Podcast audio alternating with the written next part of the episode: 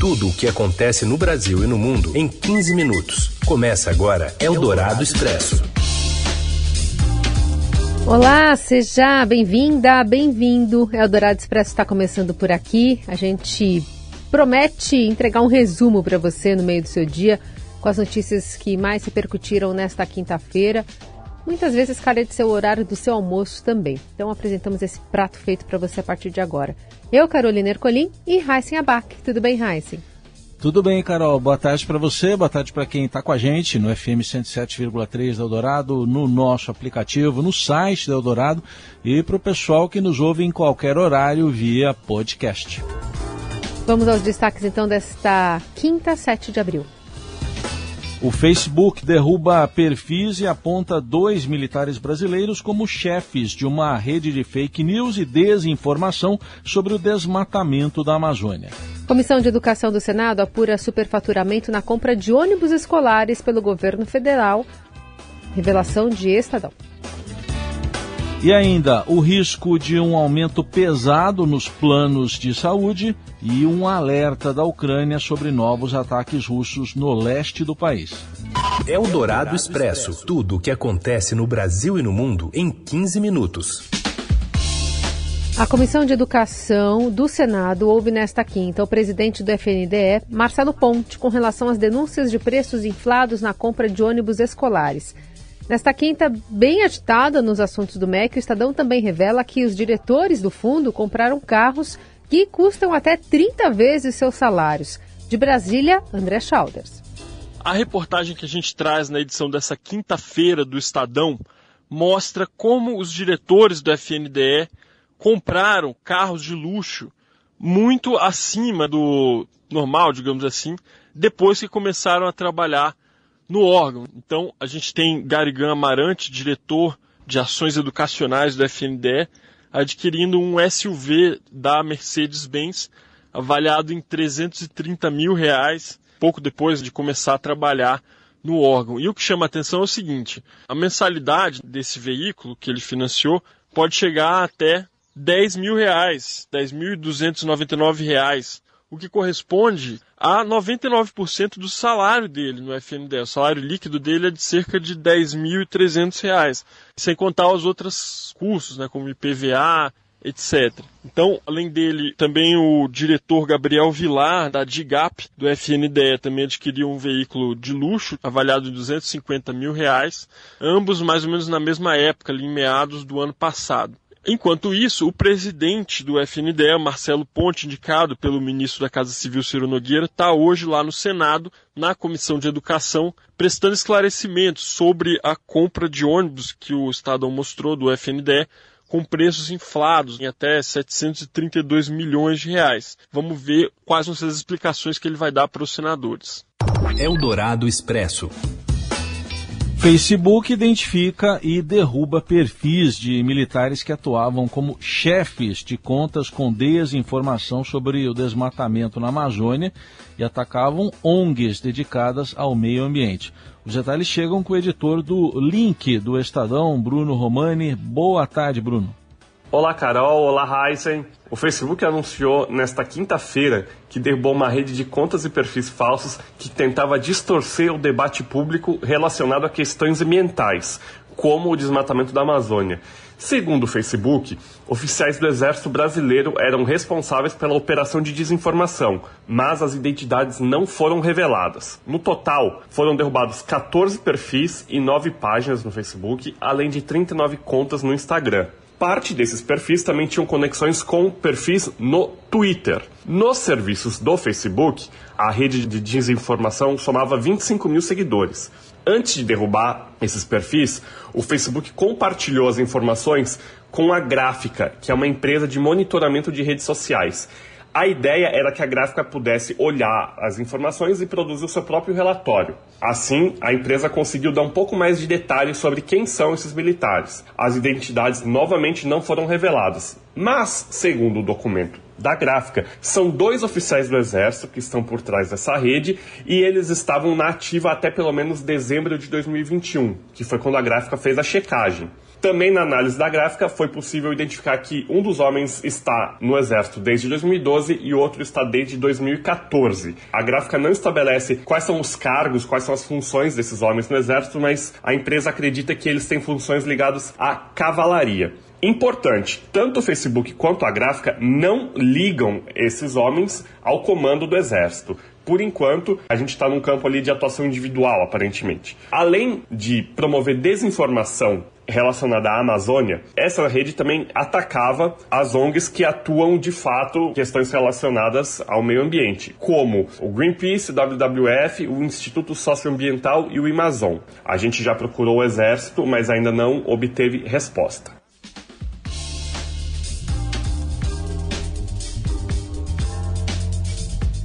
Pois é, a gente segue acompanhando toda essa, essa movimentação, o destaque está na capa do Estadão, e o Palácio do Planalto conseguiu uma vitória nesta quarta e a Câmara dos Deputados rejeitou um requerimento para que o projeto de lei que busca combater fake news, né, tramitasse em regime de urgência. Foram 249 votos a favor, mas eram necessários mais, 257.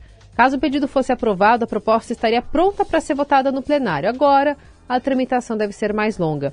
O líder do governo na Câmara, deputado Ricardo Barros, contrário ao texto, como está no momento, alertou os colegas que, caso o parlamento não se pronuncie sobre o tema, restará ao judiciário dar a palavra final. O governo está posicionado contra o mérito do texto na sua atual versão. Nós temos convicção de que chegaremos a um termo sobre o que é a melhor situação para regulamentar o uso desse atual meio de comunicação no país e que isso é uma tarefa que cabe ao parlamento. Se nós não fizermos, o judiciário decidirá como quer interpretar, especialmente durante o período eleitoral, as ações que estarão sendo praticadas por cada um dos candidatos aos inúmeros cargos que estão sendo disputados na eleição desse ano. Eldorado Expresso.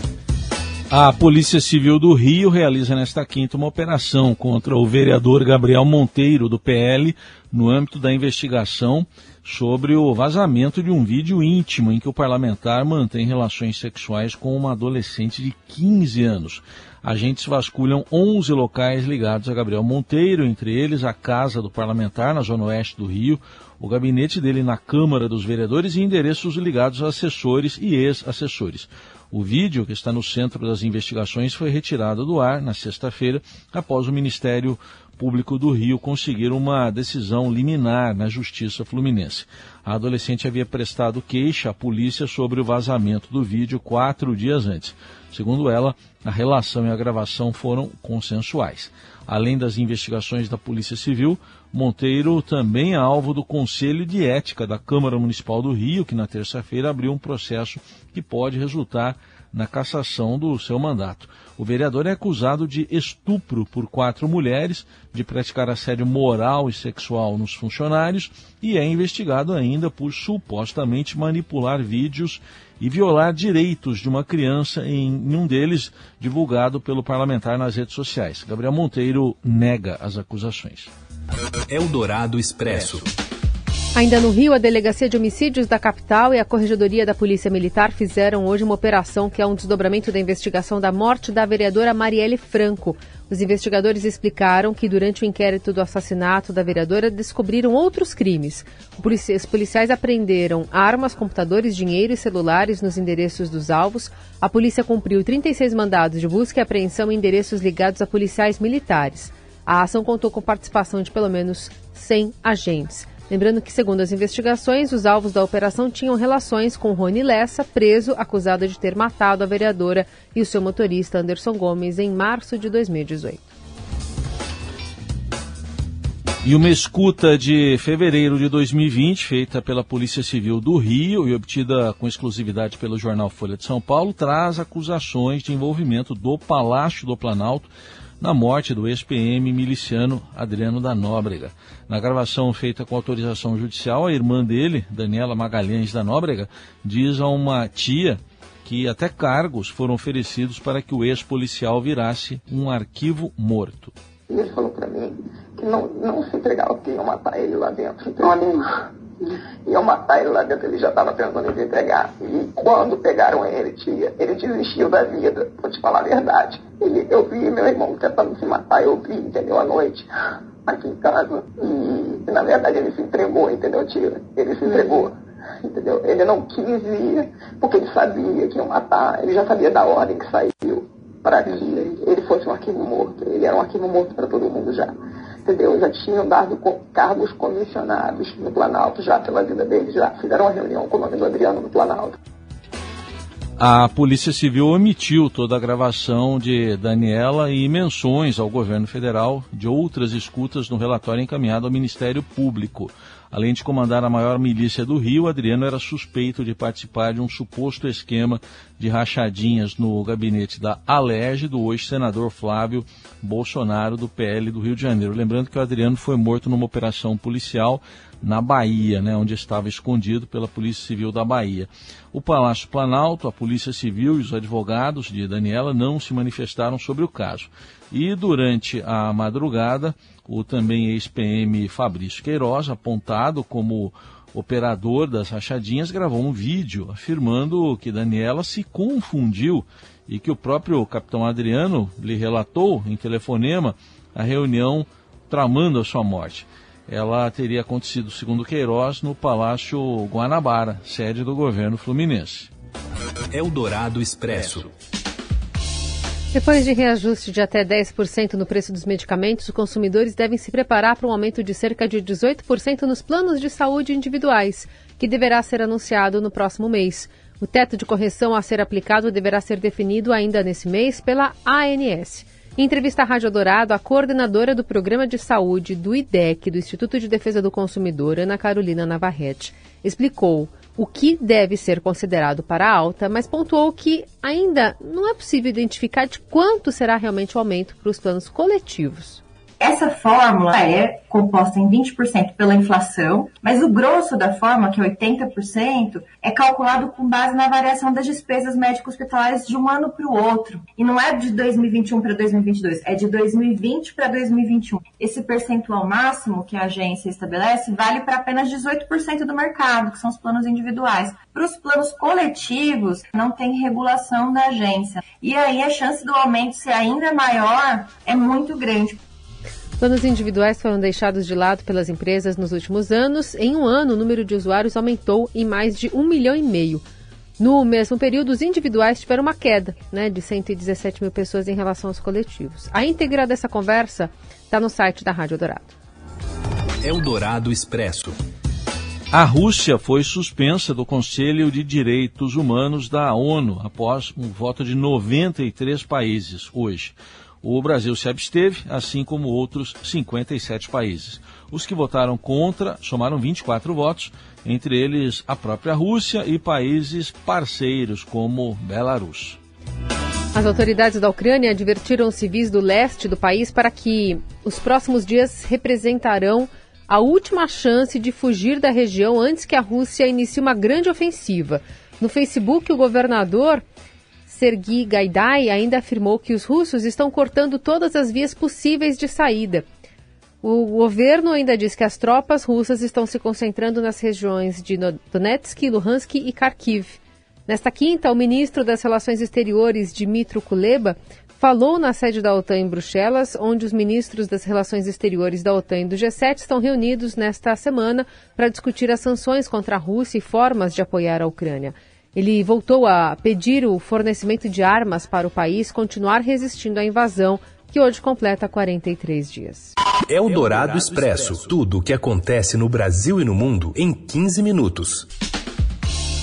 Em São Paulo, motoristas irregulares fingem ser de táxi ou Uber para pescar passageiros na saída de aeroportos.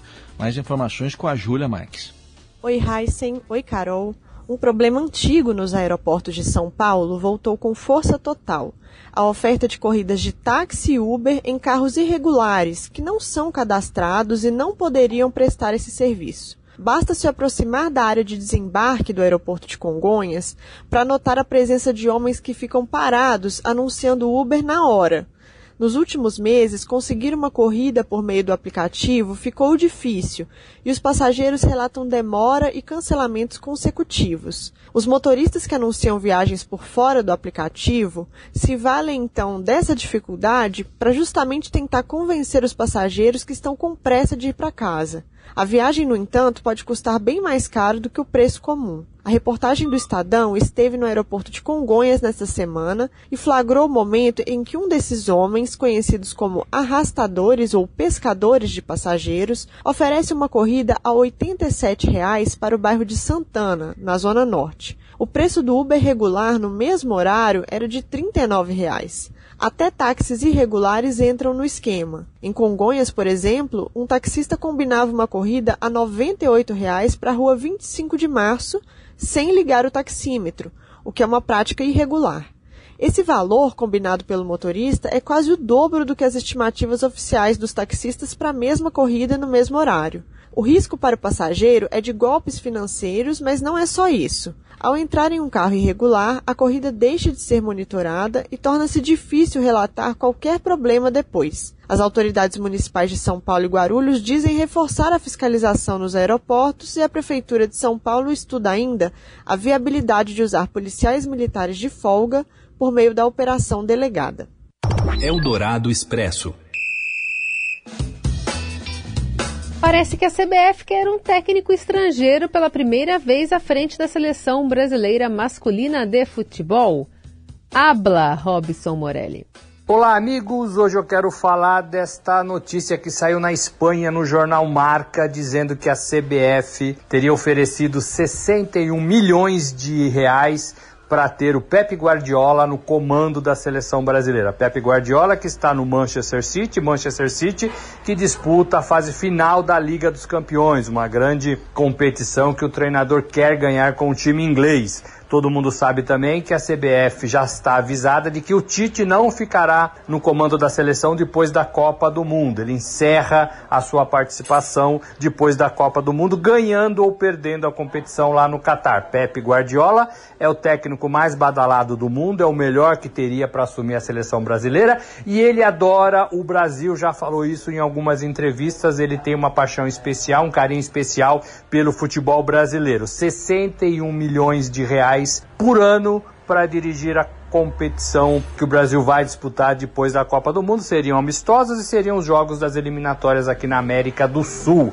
Pepe Guardiola seria o primeiro estrangeiro a comandar o Brasil em toda a sua história. Lá no City, o seu contrato vai até o fim de 2023. Ele ganha 20 milhões de euros. É um bom dinheiro, é mais do que a CBF está oferecendo, mas a CBF oferece o desafio de comandar uma das melhores seleções do mundo, se não atualmente, pelo menos em toda a sua história. Agora resta saber se o treinador espanhol vai aceitar este grande desafio. É isso, gente. Falei, um abraço a todos. Valeu.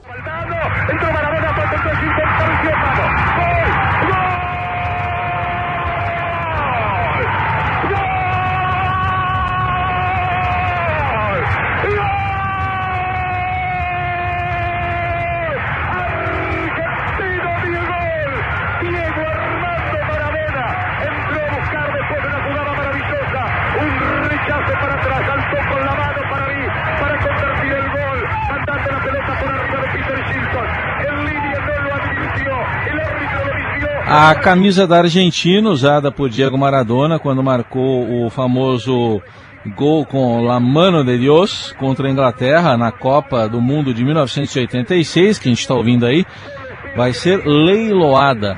A expectativa é de que a peça seja arrematada por mais de 5 milhões de dólares.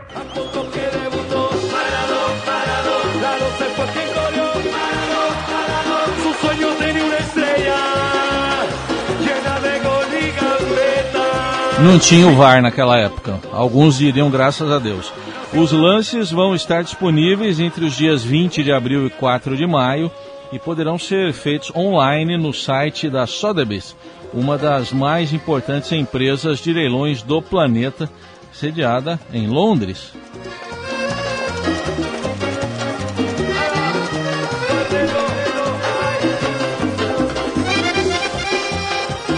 E é com a mano de Deus que a gente encerra este Eldorado Expresso desta quinta-feira. Amanhã a gente está de volta, ou manhã nos vemos. Valeu, Heisen. Valeu, Carol. Gente, uma boa quinta para todo mundo aí e até amanhã.